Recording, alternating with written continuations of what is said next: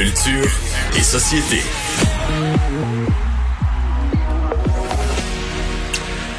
Et Anaïs qui est de retour, bonjour. Allô, vous m'avez donné soif, là, Mario, à parler Ben comme oui. ça d'eau là, alcoolisée. As-tu euh, déjà essayé ça? Moi? Ouais. Pas encore, mais je finis par tout essayer. Je vais l'essayer, c'est sûr. Là. Ben moi aussi, je vais essayer ça. Ça m'a donné euh, l'eau à la bouche. C'est le cas de le dire. Ouais, mais je suis pas dans méga clientèle cible. Là. Ouais, moi, je suis plus clientèle cible que toi. C'est sûr, toi, tu bois ça sec de même, Hmm. euh, sans rien. Moi, ça, je suis pas capable. Bon, euh, tu vas bien?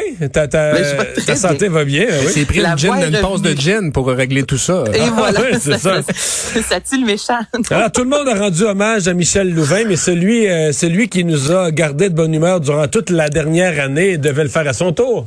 Exactement. Et il nous a présenté la chanson 190. Je vous parle de Damien Robitaille qui a repris La Dame en bleu. Écoute ça.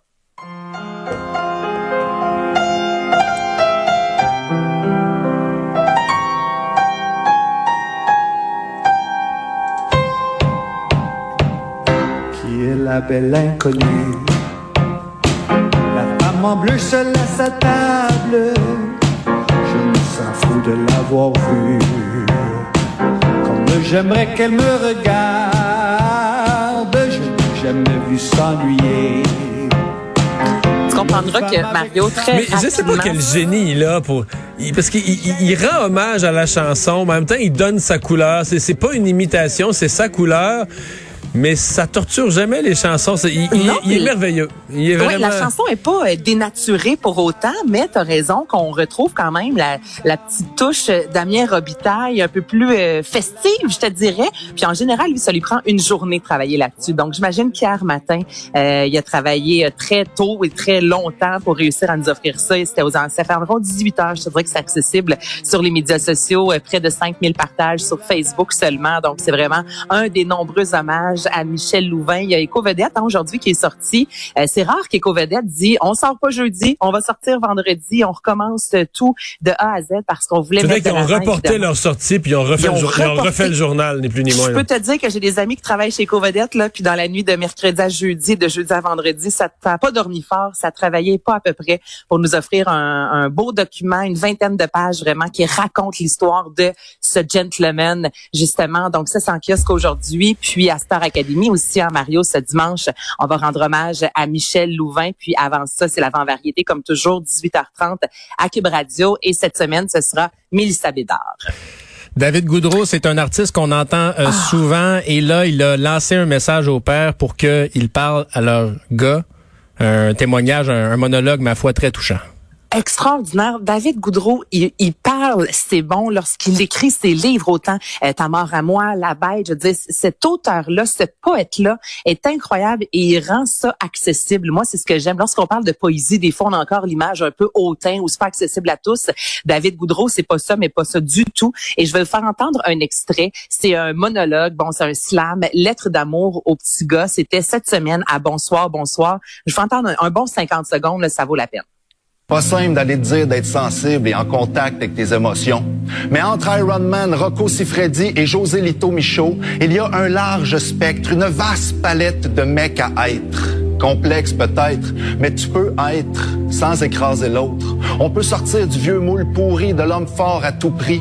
On se les fait mettre d'en face nos erreurs et nos errances. C'est rough, mais il y a eu trop de viol, trop de violence. L'humanisme passe par le féminisme tant qu'on n'aura pas atteint l'égalité. Tant que la sécurité ne sera pas un bien commun, pour toi comme pour elle. Ça t'enlève rien, tu sais. Ça va juste embellir le monde. Pour tout le monde. Alors, euh, ben oui, ça, là, ça, ça, ça se promène, ça fait le tour. Hey, ça se promène, puis sais, faut vraiment faites écouter ça, s'il vous plaît, à vos maris, faites écouter ça à vos enfants. Euh, go on s'en fout là, c'est vraiment pour la société, peu importe le sexe qu'on est, c'est pas ça. là. Le, le message est plus loin encore. Donc évidemment, on parle de la violence, oui, faite à l'égard des femmes, on parle des féminicides, mais aussi à quel point c'est important pour les hommes de montrer leur vulnérabilité, puis tant qu'en en tant qu'humain, de s'ouvrir à l'autre. Je vous le dis là, ça fait longtemps que j'ai pas vu un message comme ça autant se promener sur les médias sociaux depuis environ euh, 24 heures et on l'écoute, on a des frissons et quand on le voit aussi performer parce que c'est disponible évidemment sur le web, ça vaut la peine. Le gars, il est solide comme du rock, les deux pieds groundés, excusez-moi l'expression. Il parle, regarde la caméra, tu ne fais que boire ses mots. Donc, c'est vraiment un moment qui a marqué la télé là, cette semaine. Mais euh, Anaïs, tu euh, nous parles de quoi d'autre? Excuse-moi. je- Je vous parle de Découvrons-nous, Mario, qui est une euh, campagne, euh, en fait, qui a été lancée mercredi pour promouvoir la diversité culturelle, l'équité et l'inclusion dans nos Ah oui, il y a eu une entrevue ce matin, là, hein, euh, ou hier avec Sophie.